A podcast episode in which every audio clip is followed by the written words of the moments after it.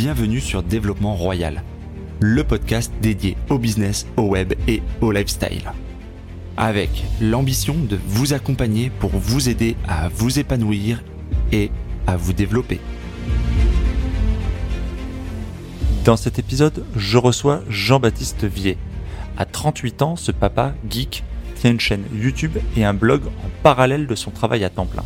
Auteur de plusieurs livres, il nous partage son parcours.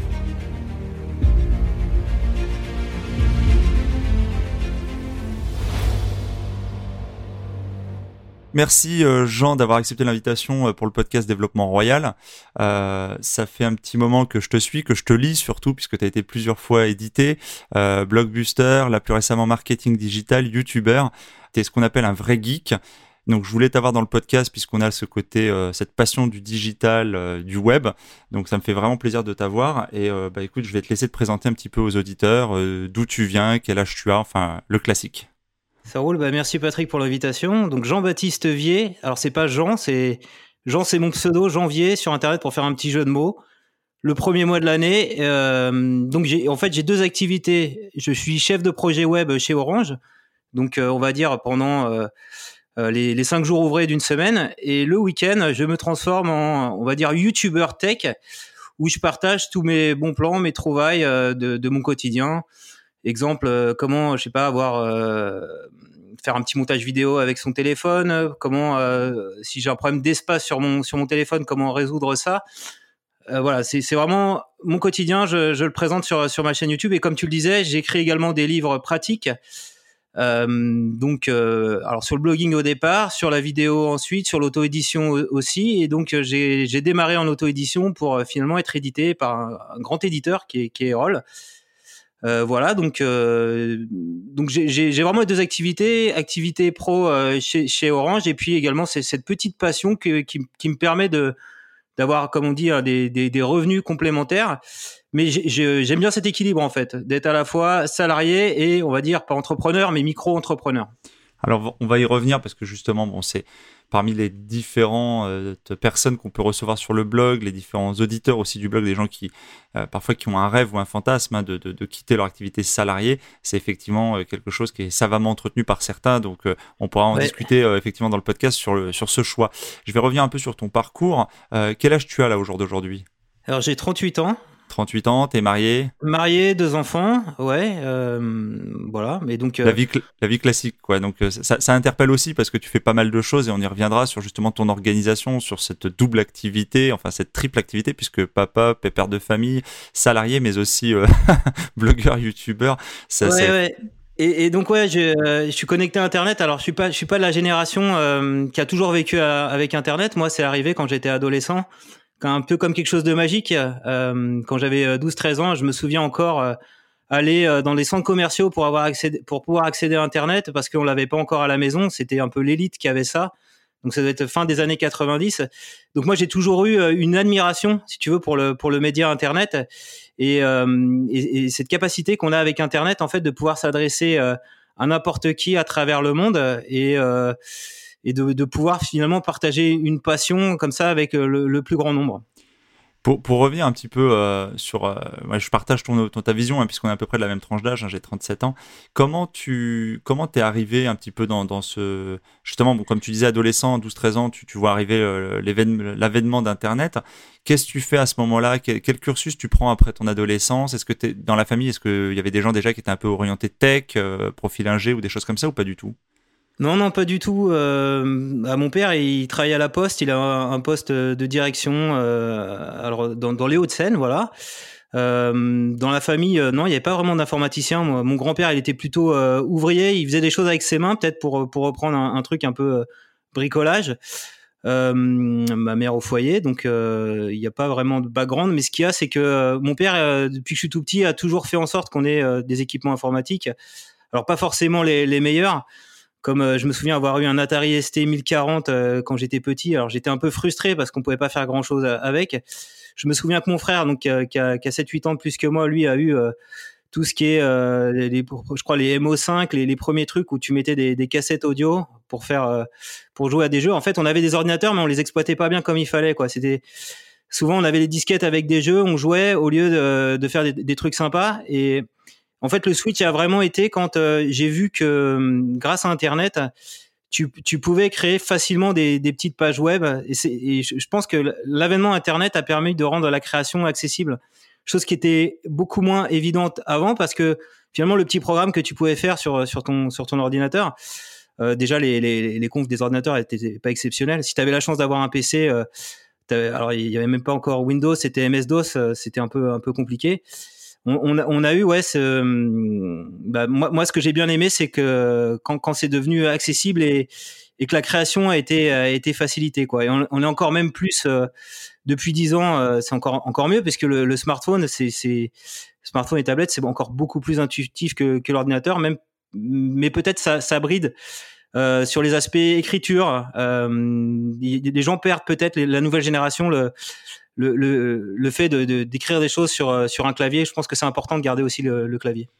Alors effectivement, il y a pas mal pas mal de choses. Effectivement, je partage pas mal de, points de vue, notamment sur le côté euh, scriptural où euh, j'ai envie de dire, est-ce qu'aujourd'hui on va encore savoir rédiger une page de vente? Est-ce qu'on va pas tous dicter une page de vente? Enfin bon, voilà, il y a plein de, il y a plein de choses. Et puis on, il y a une partie de la génération qui perd, euh, qui perd l'écriture au profit effectivement euh, euh du SMS, du texto, du, de la correction, automatique. Et j'en suis aussi parfois moi-même victime. Tu, as fait quel cursus finalement après ta période d'adolescence avec euh, la présence de, l'internet, etc. Tu t'es orienté vers une filière un peu euh, tournée autour du digital et tout ça ou pas du tout? Euh, ouais, alors euh, pas directement. En fait, c'était en, classe de, de, seconde. Je me souviens, tout le monde voulait faire soit littéraire, soit soit S. Et moi, j'avais un petit peu tout ce qui était économie, ça me plaisait. Donc j'ai dû être le seul de ma classe à dire je, je vais aller en première S, ES pardon, économique et sociale. Alors je crois que c'est les filières qui existent encore aujourd'hui. Et, euh, et, donc parce que moi, l'aspect gestion, l'aspect euh, euh, comment dire pratiquer, on va dire les maths, mais plus dans une logique euh, de bon gestionnaire, de comment je peux calculer des dépenses qui vont me rapporter de l'argent, etc. comment je peux faire un, business model, enfin tous les aspects un petit peu économiques, même les grandes théories économiques qu'on apprenait à l'époque. Alors c'est euh, comment tout ce qui est Adam Smith, etc. Bah, c'est des trucs qui, qui, qui, me plaisaient. Donc je suis allé là-dessus un peu seul dans ma classe, je me souviens. donc ensuite après jusqu'en jusqu'en terminale, j'ai eu un excellent parcours en terminale. On, on, te on te dit un peu d'être le meilleur pour pouvoir viser des, des, écoles de commerce. Donc je visais une prépa prépa HEC. Euh, donc c'est bon, j'ai terminé premier. Euh, alors j'ai pas eu le bac avec mention, euh, très bien, juste mention assez bien, je crois. Ça m'a un petit peu euh, un petit peu échaudé, mais j'étais accepté dans, dans l'école, donc j'ai fait trois semaines de prépa HEC dans un lycée parisien dans le, dans le 13e. Et puis quand j'ai vu un petit peu la compétition, etc., je me suis dit oula putain, ce, truc c'est pas fait pour moi. Ou les, alors pourtant pour autant j'avais, je m'étais préparé pendant toutes les vacances, j'avais lu des bouquins, etc., pour être à niveau parce que j'étais pas forcément dans, dans, les plus grands lycées parisiens. Euh, eh ben, quand j'ai vu ça, j'ai tout de suite euh, switché. Je me suis dit, on va arrêter ça, je vais pas perdre un an. Et je suis tout de suite allé à, la fac, à la fac de la Sorbonne, euh, donc en une fac éco-gestion. Donc j'ai fait deux ans de DUG. Alors maintenant, je crois que c'est, on va jusqu'à la licence. Master 1, Master, alors Master 1, jusqu'en, ça s'appelle maîtrise de sciences de gestion. Donc on était, euh, ma spécialité c'était plutôt euh, marketing, donc euh, toujours la gestion, les sciences économiques qui me plaisent bien, avec une composante maths, et puis également donc la, comptabilité, etc. toutes ces matières là, alors qui sont peut-être un petit peu un petit peu prises de tête, mais qui peuvent être utiles plus tard, bah, notamment pour pour bien gérer une entreprise. Donc le marketing, ça me plaisait plus que on pouvait spécialiser aussi dans, les finances puisqu'il y avait une idée de comprendre les besoins de, des, utilisateurs et essayer de, créer en fait euh, des services qui, soient adaptés. Et on était, euh, c'était donc fin fin 2000 que j'ai, je crois, j'ai eu mon, bac. Euh, alors de, 2000, 2003, 2004 quand que j'ai eu ma, ma maîtrise de gestion. On était un petit peu euh, deux trois ans après l'éclatement de la bulle Internet, mais il y, avait encore cette idée que Internet c'était l'Eldorado. Donc moi j'avais vraiment envie de bosser sur Internet, donc j'ai fait euh, une spécialisation, un master 2 en commerce électronique. Et ce master 2 en fait m'a permis euh, de, de comment de mettre un pied dans une dans une entreprise internet, un fournisseur d'accès internet qui était à l'époque Wanadu qui est devenu Orange. Et j'ai jamais quitté euh, Wanadu Orange depuis. Euh, et, alors donc l'entreprise que j'ai choisie, c'était vraiment comme, je disais juste en début de, notre interview, moi pour moi Internet c'était un petit peu le rêve d'enfant quoi. Et euh, les, la première connexion que j'ai eue à la maison c'était Wanadu. Et donc le fait de, pouvoir travailler sur le portail euh, que qu'on avait euh, accès à la, maison, c'était juste juste magnifique. Donc j'ai tout de suite eu un parcours si tu veux. alors j'ai pas forcément fait les grandes écoles, l'école de commerce ou l'école d'ingénieur, mais en tout cas j'ai toujours fait des choses qui me plaisaient et même dans l'intégration de l'entreprise. Euh, donc j'ai fourni un travail efficace. Euh, j'ai fait un stage de trois mois, un stage de six mois, et à la suite de ça, ils m'ont ils m'ont pris en, CDD et après ils m'ont pris en, en CDI. Donc euh, peut-être plus laborieux que, que certains, mais mais toujours, si tu veux, euh, euh, dans, dans, dans, une logique de faire quelque chose qui me plaît, quelque chose que, qui me passionne. Ok, donc c'est effectivement un dénominateur commun euh, qu'on a et, euh, et, qui est commun, je pense, à la plupart des auditeurs, de justement de chercher à, faire des choses qui sont un peu épanouissantes et, pas que, euh, que alimentaires, comme malheureusement parfois c'est souvent le cas. est-ce que tu est-ce que tu te souviens exactement à quel moment tu lances tes premiers projets en parallèle justement de ton activité salariée? Parce qu'à ce moment-là, tu arrives un peu à, rentrer dans la boîte euh, la, boîte qui représente pour toi le, net, euh, est-ce que simultanément, est-ce que ça vient vraiment longtemps après que tu lances des projets, euh, tes premiers projets, tes premiers blogs, etc. ou pas? Alors on va dire c'est peut-être un an après, un an de CDD. ça doit être quelque chose à partir de 2005, ouais. peut-être, ouais, j'étais peut-être encore en stage, ouais, j'étais encore en stage. à la fin de mon stage, on venait de me prendre en CDD et je me dis, euh, bah, je vais peut-être pas toujours rester là. Il y avait une incertitude sur le fait que je, puisse rester euh, chez, France Télécom à l'époque. Et donc je me dis, ça serait quand même bien que je me fasse un petit CV en ligne. Donc ça, c'était le point de départ. CV en ligne pour euh, bah, quand euh, mon CDD sera terminé, que je puisse euh, montrer ce que je sais faire. Et, donc à l'époque, c'était un peu la, période des blogs. moi, j'avais fait mon mémoire de fin d'études en, DESS, donc en master 2 commerce électronique, sur le phénomène des blogs. Donc je me suis lancé à à, sortir ce blog euh, sous WordPress. À, l'époque, il y avait euh, WordPress et .clear qui étaient les deux plateformes. .clear, c'était un truc français. Euh, WordPress, alors ça avait des origines françaises, c'était un fork de, de, je sais plus quel CMS, mais ça avait été repris par des par un américain. Et, en fait, il y avait une communauté qui était beaucoup plus active. Donc j'ai fait ça. Et en fait, si tu veux, un petit peu par hasard, en, tâtonnant, alors il y, avait quand même un contexte un peu particulier pourquoi je me suis mis à, monter mon site, à faire un blog en plus de chercher un boulot? Euh, en fait, j'ai eu une maladie euh, à la fin, euh, à la fin de mes études. Ça s'appelle la maladie de Hodgkin, dans lequel c'est une sorte de, cancer des ganglions où j'étais amené en fait à faire des séances de chimiothérapie pendant c'était 16 mois. Donc toutes les deux semaines, je faisais une séance de chimiothérapie. Et quand tu fais une séance de chimiothérapie, en fait, tu es complètement cassé c'était le vendredi. Donc je prenais un RTT euh, euh l'après-midi pour aller euh, à l'hôpital de jour qui me fasse mes séances de chimiothérapie. J'étais complètement pété, cassé, fatigué. Et je pouvais plus sortir le, week-end. Et, donc le week-end, en fait, je, le passais à, comment dire, à travailler sur mon site internet. Comme je pouvais plus avoir de lien social, sortir avec les, amis, donc je passais ce temps-là sur sur internet. Et donc c'est un peu, comment dire, par, la force des choses, pour essayer de garder une activité, si tu veux, à côté, que je me suis mis à monter tout ça. Et comme je disais, c'est plutôt la passion dans, une logique de partage. Donc au départ, à des fins pro pour le CV, et puis après, je me suis dit, bah, je vais publier des petits tutos informatiques sur moi, des usages que j'aime bien. Euh, donc je me souviens à l'époque, il, y a deux tutoriels que j'avais publiés qui marchaient très fort. Un, tutoriel euh, pour regarder les séries ABC réservées aux Américains. Donc j'expliquais comment configurer son navigateur avec un plugin Firefox Foxy Proxy. Et ça, ça, ça a vachement plu parce qu'il y a eu plein de commentaires sur, euh, sur, ce, sur ce poste. Et j'ai fait la même chose sur un. J'ai parlé comment convertir des vidéos. Euh, maintenant, c'est plus simple. On a des vidéos au format MP4 standard, mais à l'époque, il y avait plein de formats vidéo qui tournaient sur le net. Il y avait du DivX, du XV, du MKV, etc. Et donc, à chaque fois, on nous envoyait une vidéo, on était incapable de le lire avec son PC, même euh, même avec VLC. Et puis, il y en a qui voulaient regarder ça sur euh, sur DVD, ça marchait pas, ils voulaient le graver. Donc, j'avais fait un petit tuto très complet, pareil. Le gros truc qui a démarré. Et donc, tes tutos, Jean-Baptiste, je te coupe, mais tes tutos étaient sur YouTube ou ils étaient sur le blog? Non, non, que du blog. Euh, donc j'avais peut-être, euh, j'avais même pas de chaîne YouTube, je pense à l'époque. C'était 2005-2006. Je, euh, je, crois que j'avais plutôt démarré sur Dailymotion, qui, qui, qui avait peut-être meilleure popularité à l'époque en France. Et, et, la seule fois où je faisais des tutos, c'était plutôt pour accompagner des articles de blog où je faisais ce qu'on appelle des, screencasts. Je montrais à l'écran les manipulations, mais c'était très mal fait, très mal tourné. Euh, le son était, pourri. C'était plus pour venir étayer que, par exemple, telle manipulation, euh, ça, fonctionnait quoi. Et j'utilisais même un truc de capture euh, qui permettait de publier en ligne, qui s'appelle Screencast-O-Matic, qui existe encore, qui permettait de, capturer avec le navigateur et, en même temps de publier au format vidéo. Alors c'était même pas du, flash. Alors c'est du MP4 maintenant, c'était un, un truc flash qui, est, qui, est, plus compatible maintenant, mais ils ont, ils ont dû s'adapter. Ouais, ça nous rajeunit pas tout ça, mais euh, ça nous ramène à une drôle d'époque.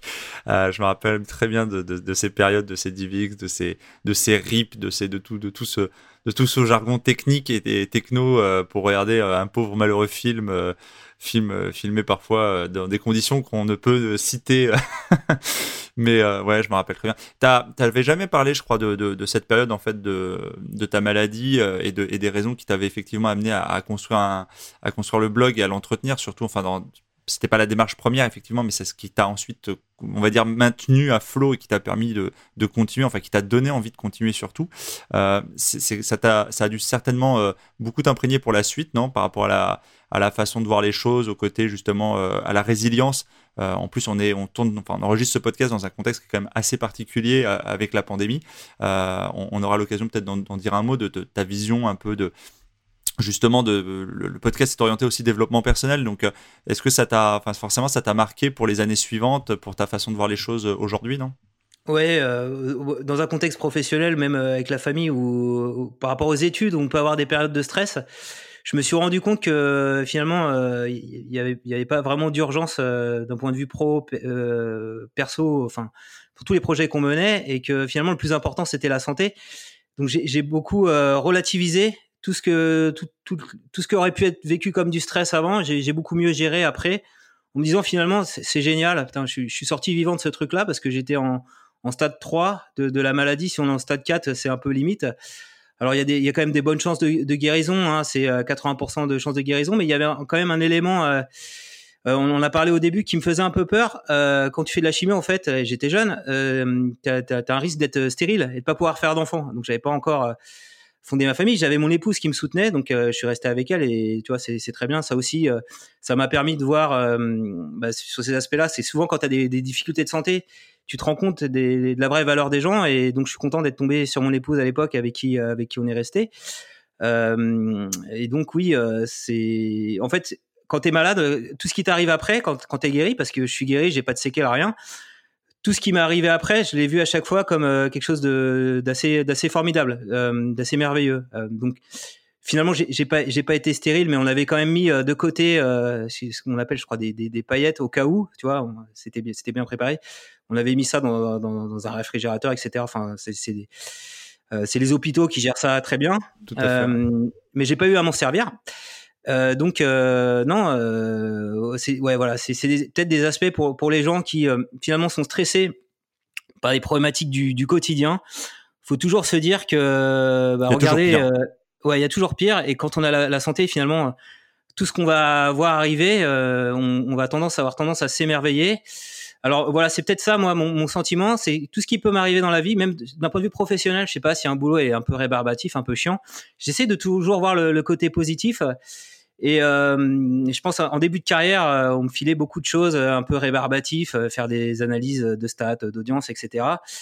C'est souvent le boulot qu'on file aux stagiaires. Et, moi, je l'ai plus vu comme un challenge euh, gratifiant euh, parce que ça me permettait d'aller approfondir, comme je travaillais sur les audiences, d'aller voir, tiens, mais quel site fonctionne quelle, quelle était la tendance? Et puis euh, bah, ça, résonnait après sur euh, sur mon site web parce que je me disais bah si par exemple si les cartes de vœux euh, c'est une tendance qui marchait fort euh, en 2006 etc bah je vais faire un petit article pour expliquer comment faire une carte virtuelle donc à chaque fois qu'il y a un, truc chiant si tu veux j'arrive à en tirer quelque chose de bénéfique pour moi. Euh, et donc il y a toujours un peu le, côté euh, d'avoir un équilibre vie perso vie pro. Et, que ce soit dans le perso euh, avec mes sites web, euh, bah, je, je, je, vais emmagasiner de la connaissance que je vais pouvoir mettre à profit euh, bah, de, de, mon job chez Orange. Et inversement, dans mon job chez Orange, je vais pouvoir mettre à profit euh, des, choses que j'aurais appris. Alors même si le travail est dur, même si c'est stressant, etc. Faut toujours relativiser, même si c'est rébarbatif, parce que euh, en fait, il faut essayer de trouver euh, un côté un côté sympa dans ce que tu fais. Et, tant que tu as la santé, bah, tu, tu peux pas hum, tu peux pas mal aller quoi. Voilà C'est ce que la maladie m'a appris en fait. Je, partage pas mal ton point de vue, même si j'ai pas effectivement vécu une expérience aussi difficile. Bon, j'ai à titre perso, j'ai pendant des années j'ai été pompier volontaire, donc j'ai vu aussi des gens traverser des choses pas forcément évidentes. Et je me rappelle que plus d'une fois, ça m'a effectivement fait relativiser sur les propres soucis que tu peux avoir quotidiennement et les conneries qui peuvent t'arriver. En fait, ça te fait pas mal reconsidérer les choses, on va dire. Ton blog a eu un certain, une certaine forme de succès, en fait. Tu, tu te rappelles si tu l'as monétisé tout de suite ou si ça a mis du temps? Comment ça s'est passé en fait, cet aspect-là des, choses pour toi? Ouais, alors euh, comme je disais au départ, c'était plus une passion. Alors j'avais en, horreur la publicité. Euh, tu sais, j'étais l'internaute qui, qui, en a ras-le-bol euh, de voir des, des, bannières de pub partout. J'avais une aversion et c'est devenu mon principal business model. Alors donc ça s'est pas fait d'un coup. Donc en fait le, le blog j'ai lancé euh, de, 2006, on va dire, ça devenait sérieux. Il y avait des articles, il y avait une communauté, des gens qui réagissaient dans les commentaires. Et à, partir de 2007, euh, grâce à mon job chez Orange, on a été sensibilisé au référencement naturel par euh, WebRank Info, Olivier Dufay, qui est venu nous faire des formations à la fois aux développeurs, à la fois aux chefs de produits, donc des, profils techniques et, et marketing. Euh, et, en fait, ce truc-là a été une révélation par rapport à, au contenu qu'il a, nous, a appris. Et, je me suis dit, bah, moi, je, ne gère pas au sein d'Orange. J'avais plus un poste de, chargé d'études, de spécialiste, donc en support avec aux développeurs ou aux chefs de produits qui gèrent des chaînes de contenu. Euh, mais je pouvais, pouvais pas expérimenter euh, les choses. Et je me suis dit, bah, ce, que, ce qu'il nous a appris, je vais, le, mettre en pratique sur mon blog. Donc j'ai mis en pratique toutes les, petites optimisations de SEO pour avoir des titres qui euh, des articles qui répondent aux demandes des internautes, faire des liens, etc. Et, l'audience a, augmenté. Alors naturellement, on, voyait que les gens mettaient soit des bannières, soit du AdSense, soit de l'affiliation. J'ai testé de l'affiliation. Je crois que c'était avec Pixmania. Alors le site doit, doit plus autant marcher. ça, ça, ça, générait rien parce que c'était pas comment dire, c'était c'était genre une bannière générique qui allait faire vos courses sur Pixmania, mais c'était pas en lien avec le contenu de l'article. J'ai essayé AdSense et c'était la grande surprise. Je mets les blocs, c'est très facile à intégrer. Et euh, genre euh, le, premier mois avec donc cette audience qui était en train de grandir, c'était ça devait être courant euh, de fin 2007, début 2008, je vois aller déjà 100 euros de, revenus générés. Donc c'est 100 euros, c'est tout de suite t'es payé quoi. 20 jours après t'es payé. Et puis de mois en mois que l'audience grandissait, ça, ça passait à 200, 300. Fin 2008, euh, ouais, c'est ça. Je vois 1200 euros de, revenus grâce à AdSense. Donc, euh, je me suis, j'ai complètement euh, switché dans ma, comment dire, dans la, façon dont j'appréhendais la publicité, puisque moi, ça me permettait de, vivre de mon site. C'était pas vraiment l'objectif au départ, comme j'avais mon job à côté, j'avais pas vraiment de besoin en revenus, mais et donc je, me suis dit, bah finalement la pub c'est pas mal quand elle est contextuelle, quand c'est des liens textes qui sont bien placés. Et, euh, et, puis en plus, ça peut me rapporter un peu d'argent. Donc j'ai complètement switché et je me suis plutôt dit comment je peux faire en sorte que ces publicités soient le mieux intégrées sur mes articles, euh, comment je peux faire euh, du contenu qui va euh, permettre de générer l'audience, etc. Et donc, si tu veux, cette, ces, ces premières euh, petites monétisations, ces petites expériences qui étaient grandissantes et qui étaient en croissance, m'ont donné envie. c'est un peu un, comme un jeu de Monopoly, on va dire. Je l'ai vu un peu comme ça je vais, je vais, je vais acheter de plus en plus de propriétés. Je vais, bah, comme, comme toi, tu parles un peu d'immobilier, ça, ça va certainement te parler. Et je vais mettre de plus en plus de maisons. Euh, et, euh, et, donc, c'est monté. Euh, je faisais jusqu'à 300 000 internautes mensuels, donc des données de médiamétrie net rating, c'est le panel de référence sur Internet. Hein. donc 500 000, je crois, VU sur visiteur unique sur Google Analytics par mois. Et je montais à 4 000 euros de revenus AdSense par mois avec des pics à 6 000 euros sur une période un peu charnière, euh, j'avais vu un petit truc, j'en parlais juste avant, à la période de, décembre et, du, du, 1er janvier, les, cartes de vœux, un usage très massif où les gens cherchaient à, faire des petits trucs un peu fun avec euh, les sites de l'époque, c'était Jeep Jab, des, cartes de vœux animées, à envoyer ça à tour de bras. On délaissait de plus en plus les SMS pour faire ça. Et moi, j'avais des articles, un article en particulier qui se positionnait très bien là-dessus, où euh, je me souviens à chaque fois, c'était sur un seul article 300 euros de revenus AdSense euh, bah, pendant toute la période où les gens s'intéressent aux cartes de vœux, euh, la fin décembre et, début janvier quoi. Alors il y a plusieurs questions qui vont me venir à l'esprit et qui vont rejoindre un peu, je pense, la curiosité naturelle des auditeurs.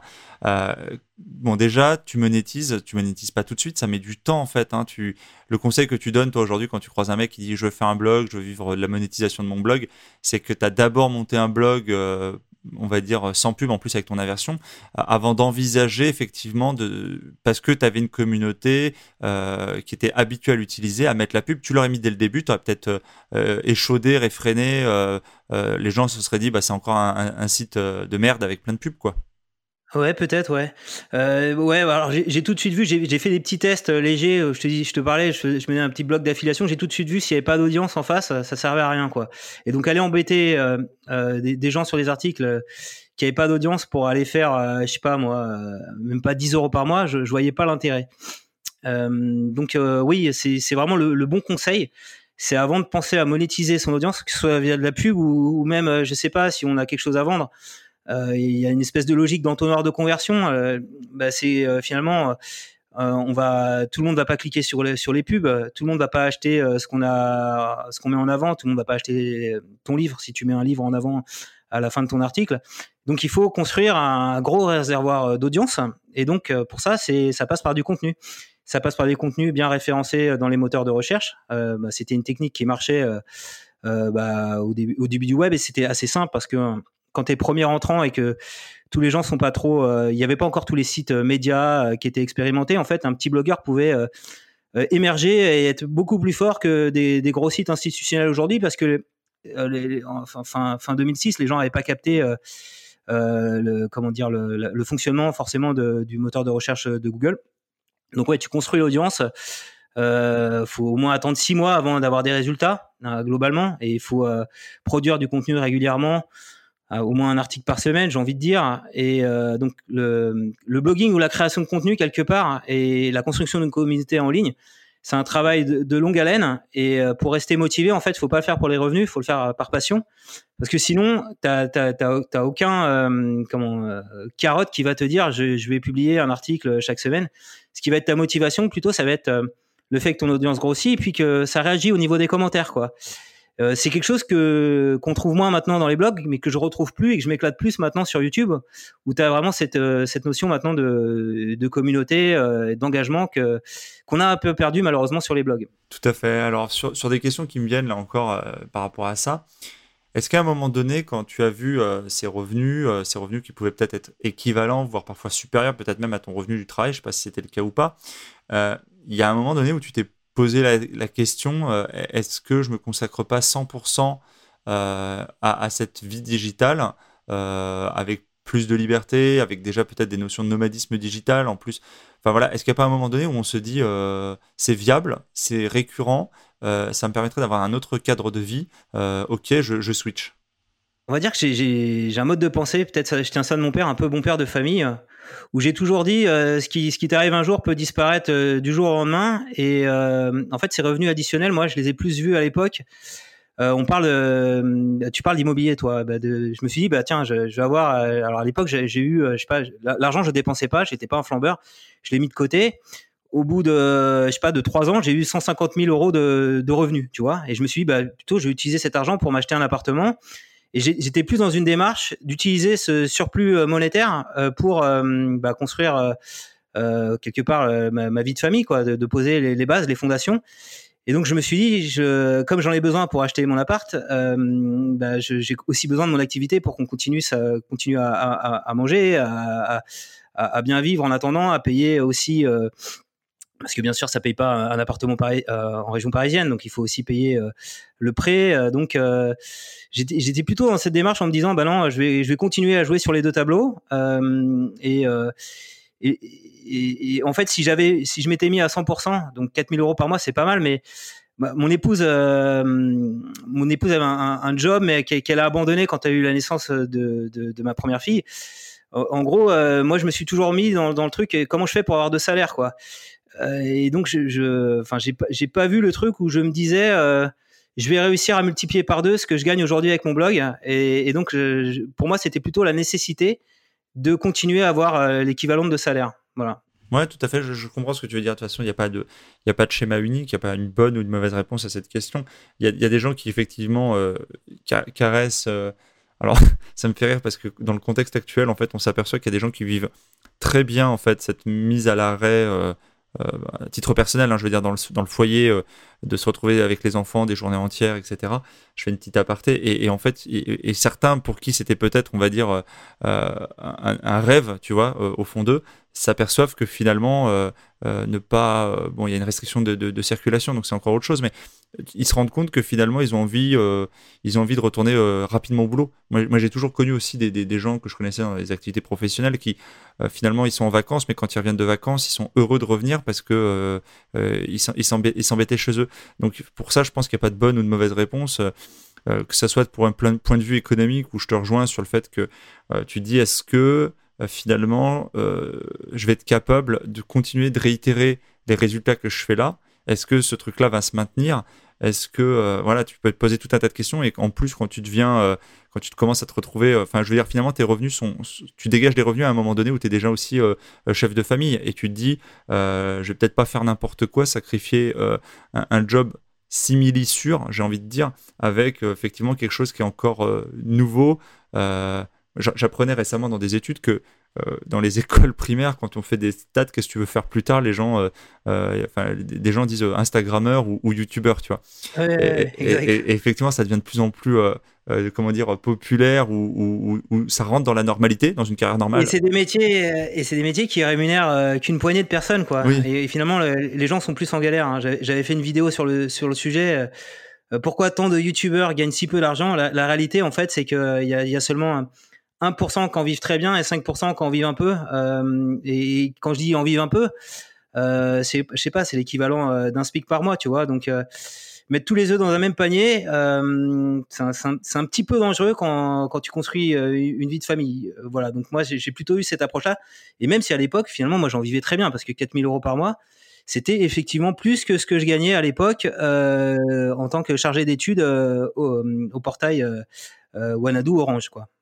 Qu'est-ce qui s'est passé pour la sortie du livre dans la foulée, en fait? Puisque c'est dans cette période, même période-là que tu sors euh, euh, ton, premier, ton premier livre autour du blogging?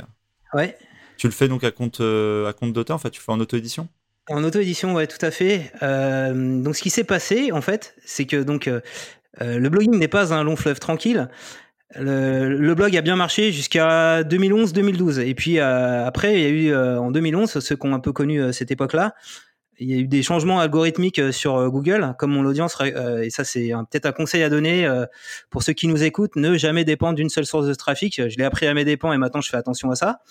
et d'une seule source de monétisation non plus. Il faut plutôt diversifier. Il faut essayer d'avoir une répartition un tiers, un tiers, un tiers sur voilà, enfin d'avoir trois sources de trafic différentes. Donc du jour au lendemain avec euh, le filtre Panda, donc qui, vise la, qualité du contenu, euh, des, articles qui étaient pas forcément très bien fournis, qui ressortaient bien, euh, ont été moins visibles.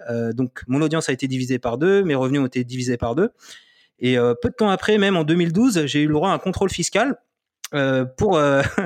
Alors, contrôle fiscal, c'est sur les trois dernières années d'activité. Donc, pas de bol, c'est arrivé sur la période 2009, 2010, 2011, où j'ai gagné chaque année l'équivalent de 50 000 euros de revenus. Et alors, faut se replacer dans le contexte. Donc moi, je, gérais ça à côté de mon emploi de salarié. J'avais créé euh, une micro-entreprise. Le statut d'auto-entrepreneur n'existait pas encore en 2008, mais il allait être créé en 2009. Euh, et j'étais pas très au fait euh, des, enfin je savais, mais je, je voulais pas faire l'effort des, logiques de seuil. En fait, quand tu dépasses 32 000 euros, euh, tu peux plus être micro, enfin tu pouvais plus à l'époque. Maintenant ça a changé, c'est un peu con. Euh, je crois que maintenant le seuil est passé à 70 000 euros. Donc si c'était aujourd'hui, j'aurais pas eu ces problèmes-là. Euh, et donc euh, tu peux plus être au régime micro, faut faire un, un régime réel, faut avoir une comptabilité. j'aurais pu mettre en pratique mes mes mes, mes, connaissances de, de, la Sorbonne, voilà.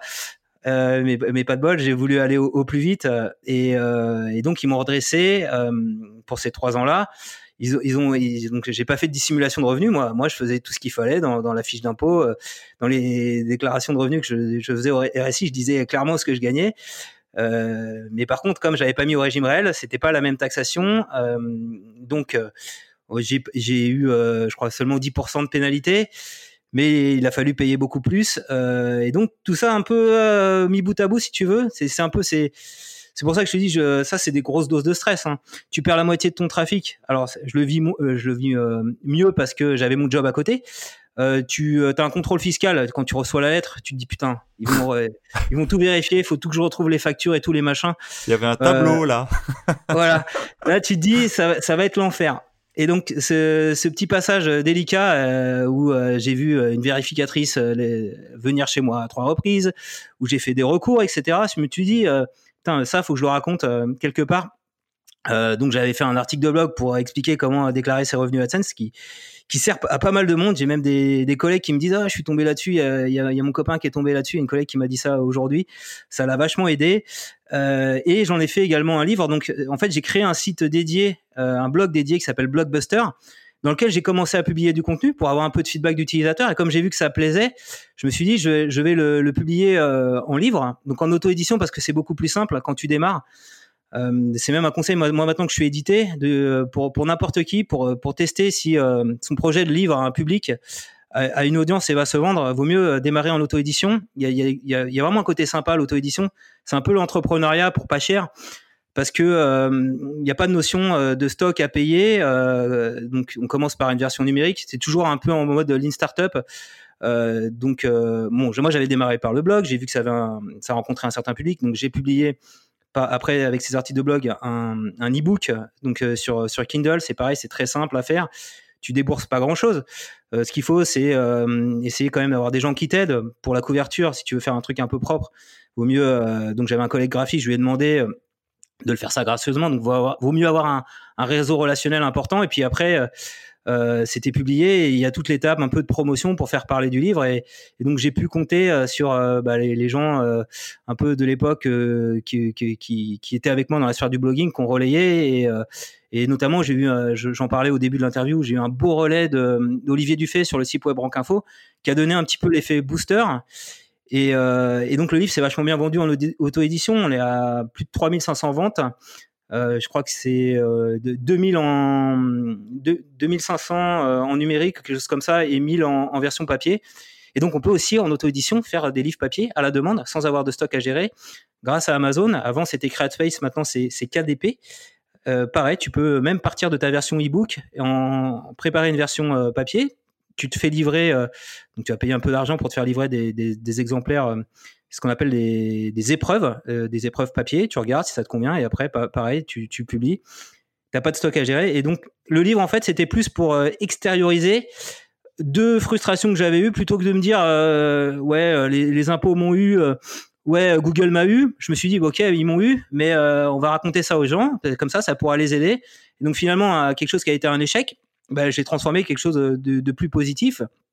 Et ça m'a permis aussi euh, de comment dire là où j'étais mauvais, où j'avais tout concentré sur une seule source de trafic, de bah, diversifier euh, mon lectorat puisqu'il me lisait dans les livres et, euh, mes sources de revenus parce que ça. Alors c'est faut pas croire que en étant auteur ça, ça, ramène des cent et des mille.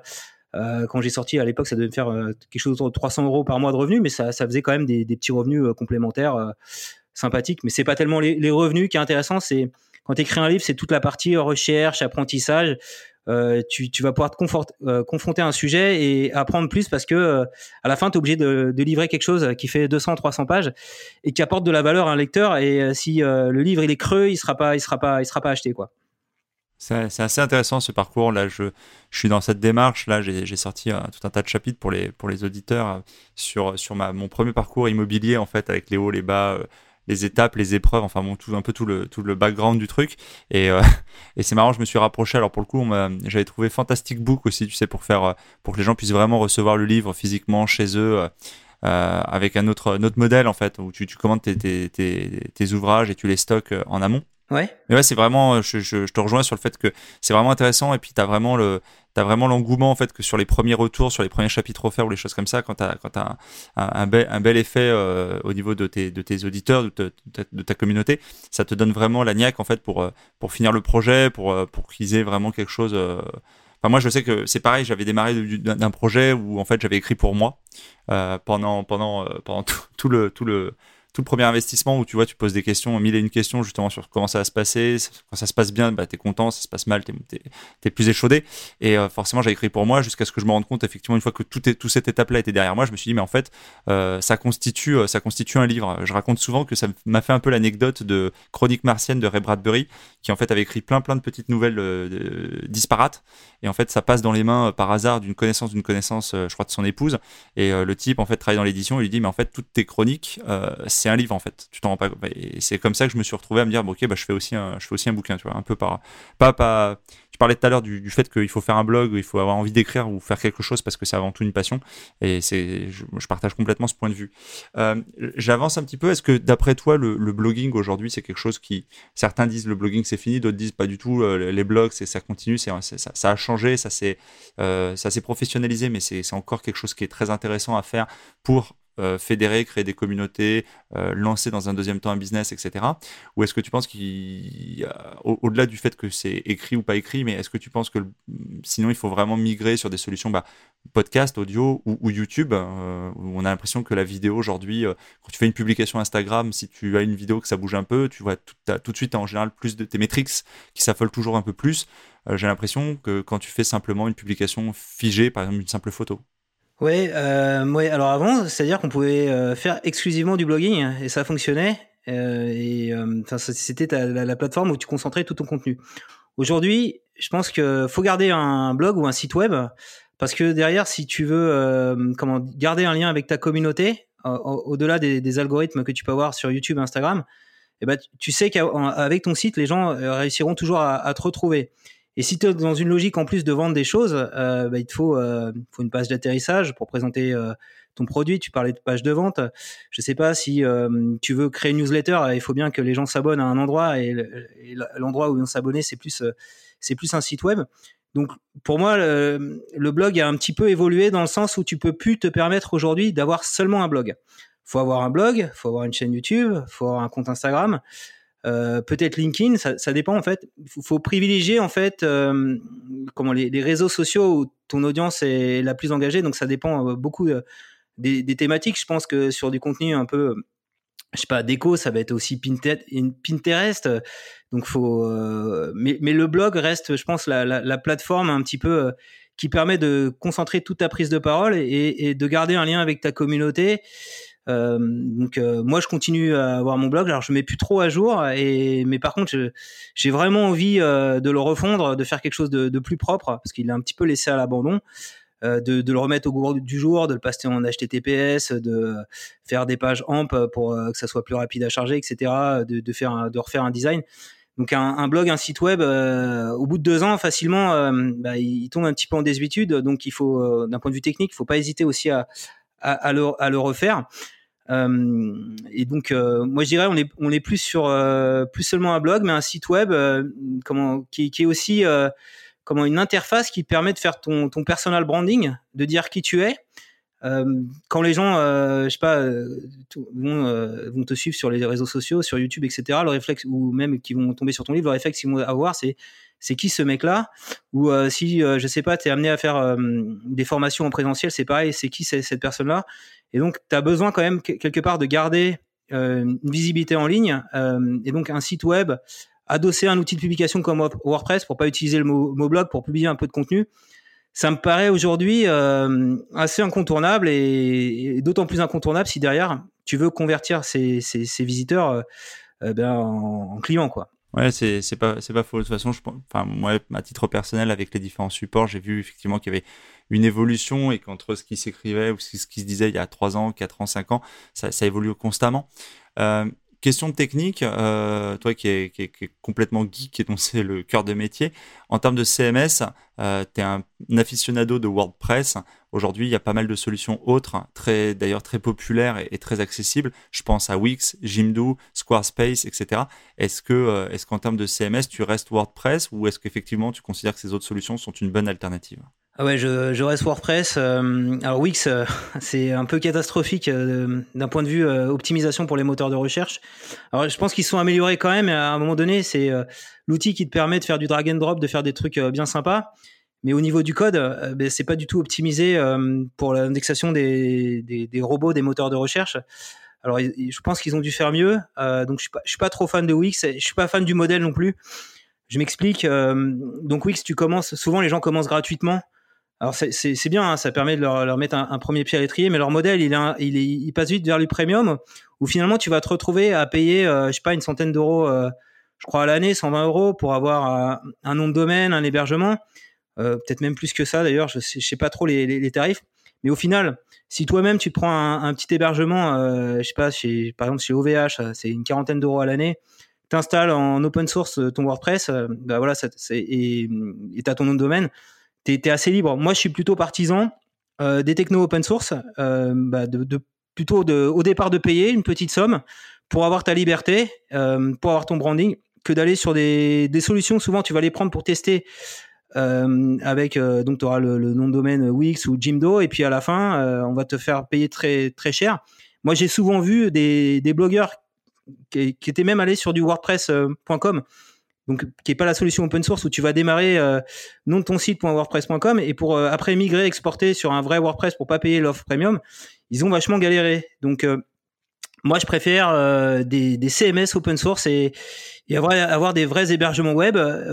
donc ça, nécessite quand même avoir des petites compétences techniques, mais j'allais venir, j'allais te dire ouais c'est un peu le revers de la médaille. Pas tant que ça parce que maintenant il y a quand même chez chez les principaux hébergeurs des offres de création euh, de, sites en un clic où tu peux installer en WordPress euh, en allant dans, la, console d'administration euh, de l'hébergeur en un seul clic. Alors ça sera moins bien qu'une installation custom, mais ça fait quand même le job, quoi. Donc il faut, se former un peu, faut se former un peu. C'est vrai, c'est vrai. Non, mais j'ai les deux solutions et, j'ai testé les deux. là, tu vois, j'ai pris les, les, plugins Elementor ou des choses comme ça pour. En fait, le, reproche que je peux faire à ces solutions, c'est que ces ventes, tu as, besoin de mettre les mains pas mal quand même dans, le, je trouve, dans le cambouis pour, pour être sûr que tu as ton backup euh, correctement fait de ton, de ton, de ton site, tu as pas mal de modules à ajouter, des, des plugins, etc.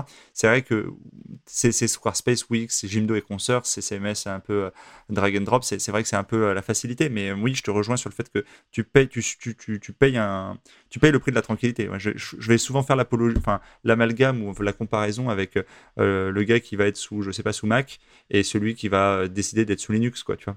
Ouais, ouais. ça vient un peu de ça. Et moi, je suis sous Mac. Je suis sous Mac, tu vois. À la maison Mac et, PC au bureau. Incroyable. Pour, pourtant, tu es, pro, es pro open source, quoi. ouais, alors, bah ouais, mais c'est vrai qu'après, euh, quand, quand tu veux faire du montage et que tu veux que ça marche et que tu veux pas de problème de carte graphique, etc., c'est quand même euh, Mac et son OS tout intégré. C'est un truc qui, qui te plante pas. T'as pas un écran bleu de la mort avec un Mac, quoi. Et donc, si, et donc ça, ouais, je, veux plus ça.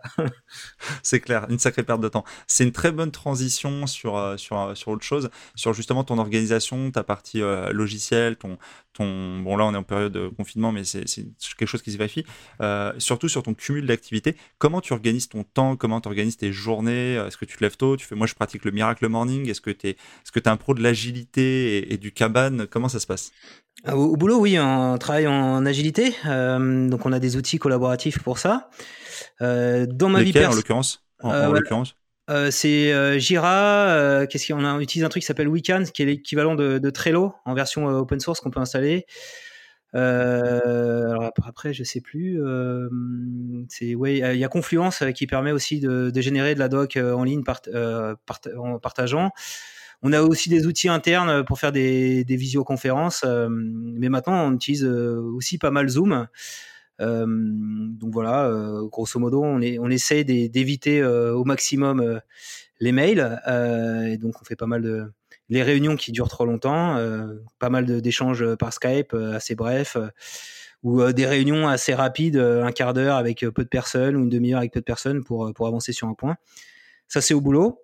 Tu parlais de Miracle Morning. Alors, j'ai un peu ce réflexe-là quand je suis dans une logique d'écrire un, nouveau livre.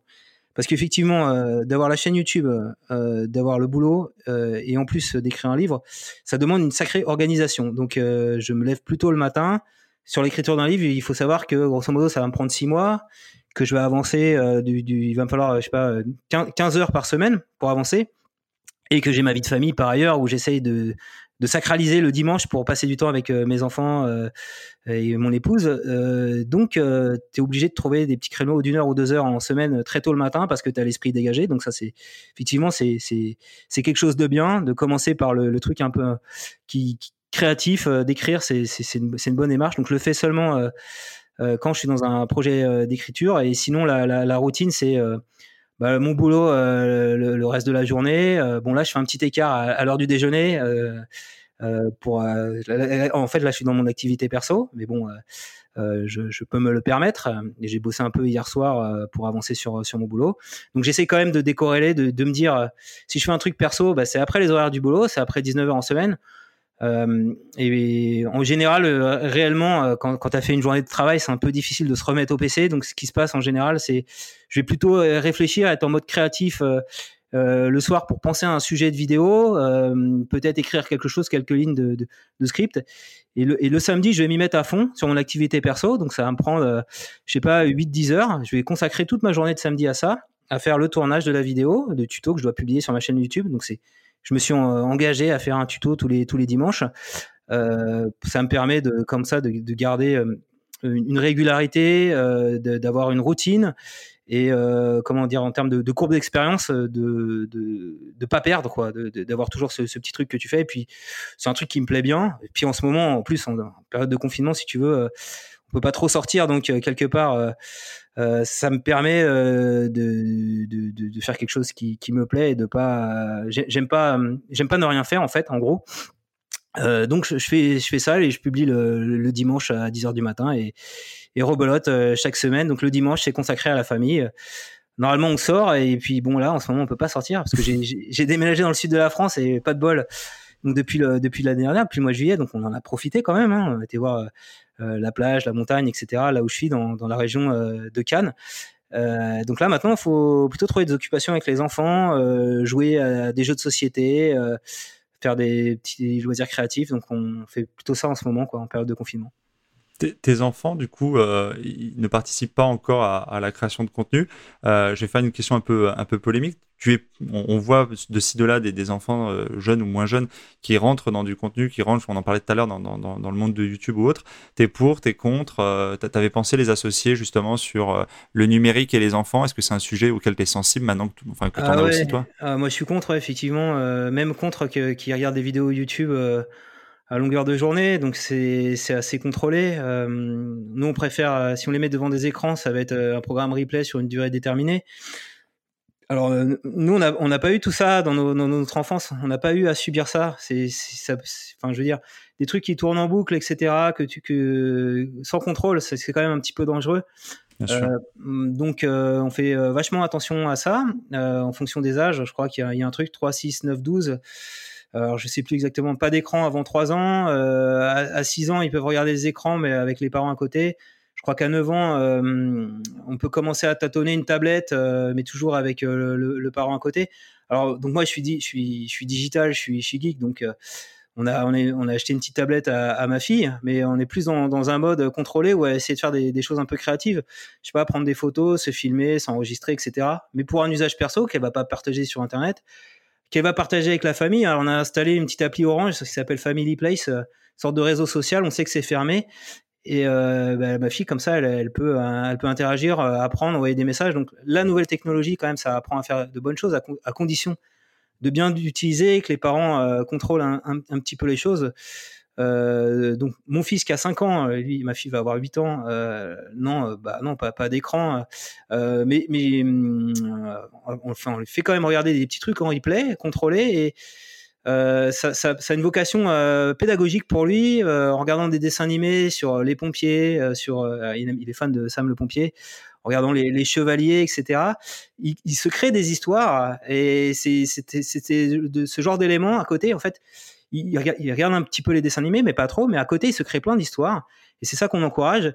C'est euh, comme ça, il va se mettre à parler, à jouer avec euh, sa sœur, à jouer avec ses copains, à créer des histoires où il va sauver. Euh, tu, bah, D'ailleurs, tu étais pompier volontaire, donc ça, ça, doit te parler. Où il va essayer de sauver quelqu'un qui s'est noyé parce qu'il l'a vu dans le dessin animé. Il va imaginer des histoires. Donc c'est plutôt ça qu'on encourage avec mes enfants.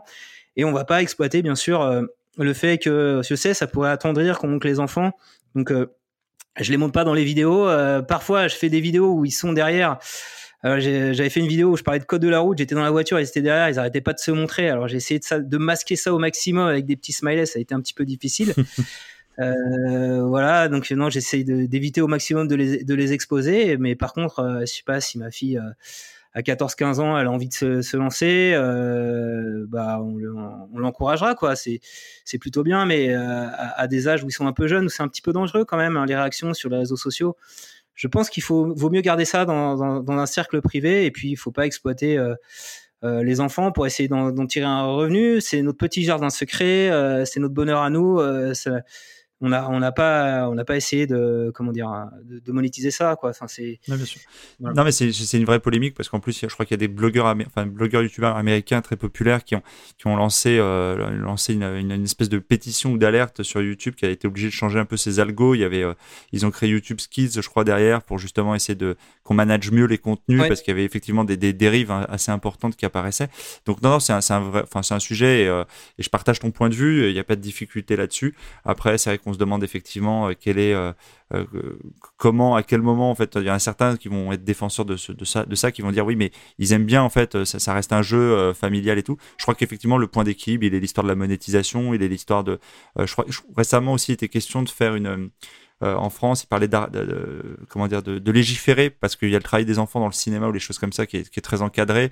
Et il disait que sur YouTube, sur les gros comptes YouTube, effectivement, il y avait un, gros flou juridique. Donc, je crois que tout ça, c'est un peu dans, c'est un peu euh, en, cours de, de, de, de, voie pour être euh, administré, légiféré, etc. Quoi, pour, euh, pour mettre un bah, peu de. Je pense que si l'enfant a 12 ans, il a envie de publier du contenu sur YouTube et que le, le, parent doit quand même regarder un peu ce qu'il fait, contrôler. Moi, j'ai des, des collègues, leurs enfants font ça, c'est vachement bien, ça permet de, de, de s'épanouir.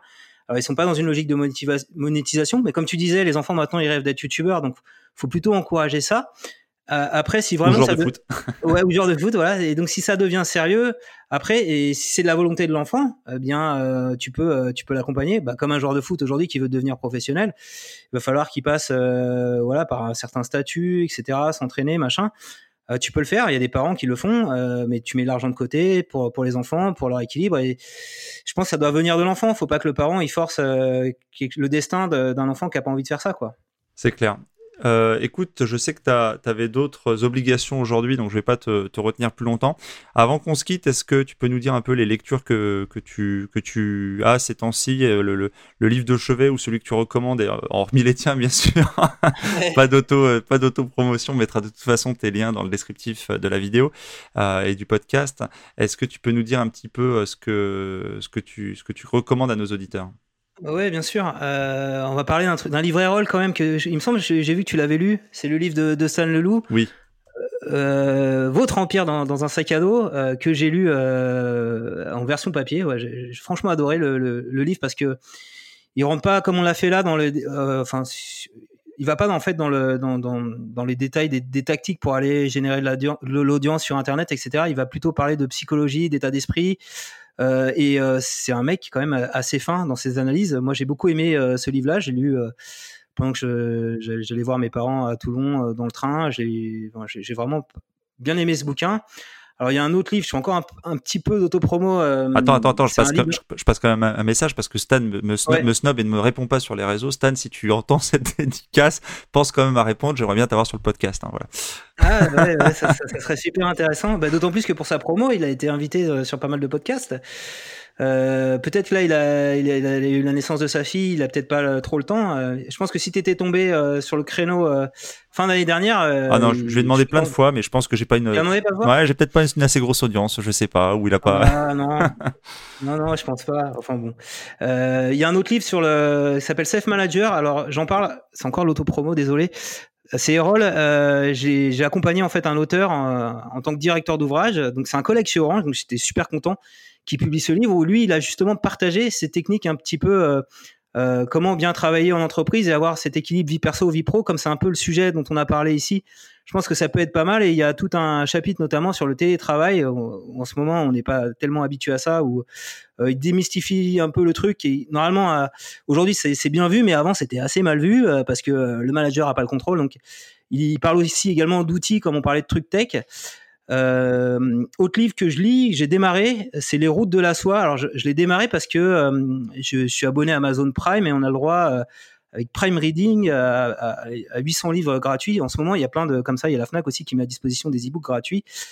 donc je viens tout juste de démarrer ça. C'est en fait un auteur qui dit, bah, il y a eu pendant des années le centre du monde, c'était pas l'Occident, c'est devenu l'Occident parce que bah, il y a comment dire les l'Europe a gagné, les Américains ont gagné avec les, guerres successives, mais il y a eu tout un comment dire un marché qui s'est passé euh, sur l'Orient, euh, sur euh, bah, sur les, berceaux de l'humanité, un peu tout ce qui est la Palestine, Jérusalem, l'Inde, etc. Toutes ces routes-là, les routes de la soie, où il y avait du commerce, où il y a eu Alexandre le Grand qui a fait toute la traversée. C'est des choses en fait qu'on n'a pas l'habitude de lire. je l'ai vu par hasard parce que c'était en c'était gratos dans l'off prime reading, donc je suis en train de lire ça. Et il y a un autre livre que j'ai bien aimé, euh, je l'ai lu en livre audio, je lis aussi pas mal de livres audio, e-book et livre audio, moi je suis très, très digital. Euh, livre audio j'aime bien parce que je, peux faire, alors pas en ce moment malheureusement, je peux faire mon footing euh, en même temps. Et donc j'ai lu un livre, ah, j'ai oublié le, nom, attends je, vais regarder, je, triche, je regarde, je, vais expliquer de quoi il parle. En fait, il analyse un peu les recherches qui sont faites sur Google, comme je suis moi très fan de SEO, et, il arrive à démontrer en fonction de tendances de recherche, la vraie pensée des gens. Euh, alors l'illustration, c'est un éléphant. Euh, alors, je, vais, comme j'ai lu sur le livre, je vais aller rechercher le truc. Euh, tac, tac, tac. Tout le monde ment, et vous aussi. Alors, on va continuer pour voir la, couverture et l'auteur. Alors, il va m'afficher l'auteur. Je voudrais pas dire. Il s'appelle Seth Stephens Davidovich. donc c'est un éditorialiste du New York Times et en fait il fait un parallèle entre le big data et euh, les comportements des gens. Donc c'est un peu aussi dans dans la même veine que euh, les, analyses de Stan Leloup, euh, mais là plus on va dire dans, dans, la donnée, dans l'analyse, dans les, dans les chiffres où par exemple il arrive à déterminer que un truc simple pour que les gens comprennent. L'élection de Trump, tout le monde pensait qu'il allait pas être élu à l'époque. il était loin derrière les différents candidats républicains. Il était aussi loin derrière Hillary Clinton. Et puis finalement, c'est lui qui a gagné. Et on s'est rendu compte que finalement, euh, les gens, ce qu'ils exprimaient dans les sondages d'opinion, euh, c'était pas le reflet de, leur vraie personnalité par rapport à leur recherche qu'ils faisaient en ligne. Et il a pu voir notamment que dans certains États où euh, il a été euh, majoritaire, ou ce qui a permis de, le faire gagner, les gens qui avaient plutôt des, des recherches un peu entre guillemets racistes euh, des, des, blagues autour des. Alors je sais pas si on peut dire ça sur un podcast autour des noirs, le, le, le N-word en anglais, nigga, euh, qui cherchait des, des, blagues sur les sur les, noirs en fait pour pour se moquer d'eux quoi quelque part. Euh, et ben ils ont voté massivement et donc avec le big data, ça c'était un exemple. Il y a d'autres exemples dans le livre qui sont qui sont vraiment très intéressants. On peut euh, déterminer des tendances. De la prédiction en fait, faire de l'analyse prédictionnelle. Ouais. Exactement. Ouais, tout à fait. Écoute, euh, pour finir, est-ce que tu aurais une citation qui t'accompagne, euh, quelque chose dont tu as fait un mantra euh, et qui pourrait rejoindre une forme de conseil en fait que tu pourrais nous partager? Euh, ouais, bah, ça, ça, va être le fil rouge de ce qu'on s'est dit. Euh, choisis un boulot que tu aimes et tu auras jamais l'impression de travailler de toute ta vie. Je crois que c'est ça, c'est Confucius. Je sais pas si c'est la formulation exacte. Je sais pas si tu connais cette. Euh, si si, j'avais déjà entendu parler. Je, je retrouverai le, la façon de, de, de l'écrire et je te, je te la, je te la mettrai euh, dans les liens pour pour les auditeurs. Mais oui, oui, je, je vois tout à fait l'idée. tu la paraphrases peut-être un peu, mais effectivement, il y a quelque chose de, dans ce goût-là. Écoute, c'est parfait. Bah, écoute, je vais te laisser là parce que je crois que tu avais d'autres d'autres obligations. Je te remercie pour ton passage et, pour euh, pour tes explications. Euh, on aura peut-être l'occasion de refaire un épisode euh, si s'il y a de l'engouement et si les gens ont des questions sur plus plus spécifiques sur le blogging, sur YouTube, etc. Voilà. Bah, avec grand plaisir, merci beaucoup Patrick. Alors le nom de podcast c'est Développement Royal ou euh, tu as un nom spécifique euh? Comme le site. Comme ta chaîne YouTube, bah, très bien. Tout, tout est... C'est un, bon, un, bon branding. On essaye, bah, venant de toi effectivement ça sonne comme un compliment. C'était royal en tout cas, j'ai été bien accueilli. Merci beaucoup Patrick. Merci, à bientôt. Ciao ciao. À bientôt. L'épisode est maintenant terminé. J'espère que vous l'avez apprécié, qu'il vous a inspiré. Si oui, pensez dès à présent à vous abonner. Et si vous voulez m'aider à faire vivre ce podcast, alors je vous invite à laisser un commentaire ou une évaluation sur iTunes ou sur la plateforme que vous utilisez. Cela me permet d'améliorer le contenu et de le faire connaître à un plus grand nombre de personnes. Et pour vous remercier de votre aide, je ferai chaque mois un tirage au sort parmi les nouveaux contributeurs et j'offrirai une heure de coaching ainsi qu'un bon d'achat de 20 euros sur Amazon. Le nom du gagnant sera publié sur Facebook. Vous pouvez bien sûr me retrouver sur ma chaîne YouTube ainsi que sur Facebook, Twitter et Instagram. Je mettrai les liens dans le descriptif de l'épisode et sur le site internet www.développementroyal.com. Je vous dis à bientôt pour de nouveaux épisodes. Si vous êtes arrivé à la fin de ce podcast, alors permettez-moi de vous proposer un passage à l'action. Si vous voulez apprendre à vous organiser pour devenir plus efficace dans votre business et dans votre vie, alors dans ce cas, inscrivez-vous à ma formation Super Organisée. C'est simple, il vous suffit de suivre le lien dans le descriptif de l'épisode ou sur le site www.développementroyal.com.